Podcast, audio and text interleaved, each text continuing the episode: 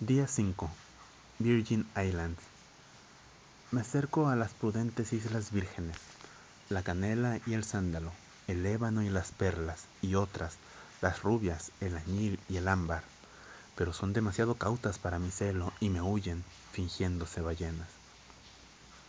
Ignorantina, espejo de distancias, por tus ojos me ve la lejanía y el vacío me nombra con tu boca mientras tamiza el tiempo sus arenas de un seno al otro seno por tus venas. El osilla se pone por el revés la frente para que yo le mire su pensar desde afuera, pero se cubre el pecho cristalino y no sabré si al final la olvidaría la llama errante que me habitó solo un día. María y Marta, opuestos sin sabores que me equilibraron en vilo entre dos islas imantadas, sin dejarme elegir el pan o el sueño para soñar el pan por madurar mi sueño.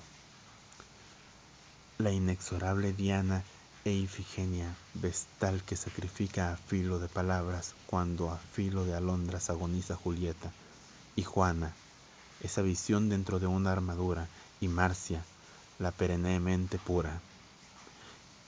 Y Alicia, isla, país de maravillas, y mi prima Agudea en mi hablar a solas y once mil que se arrancan los rostros y los nombres por servir a la pena de gracia, la más fuerte ahora y en la hora de la muerte.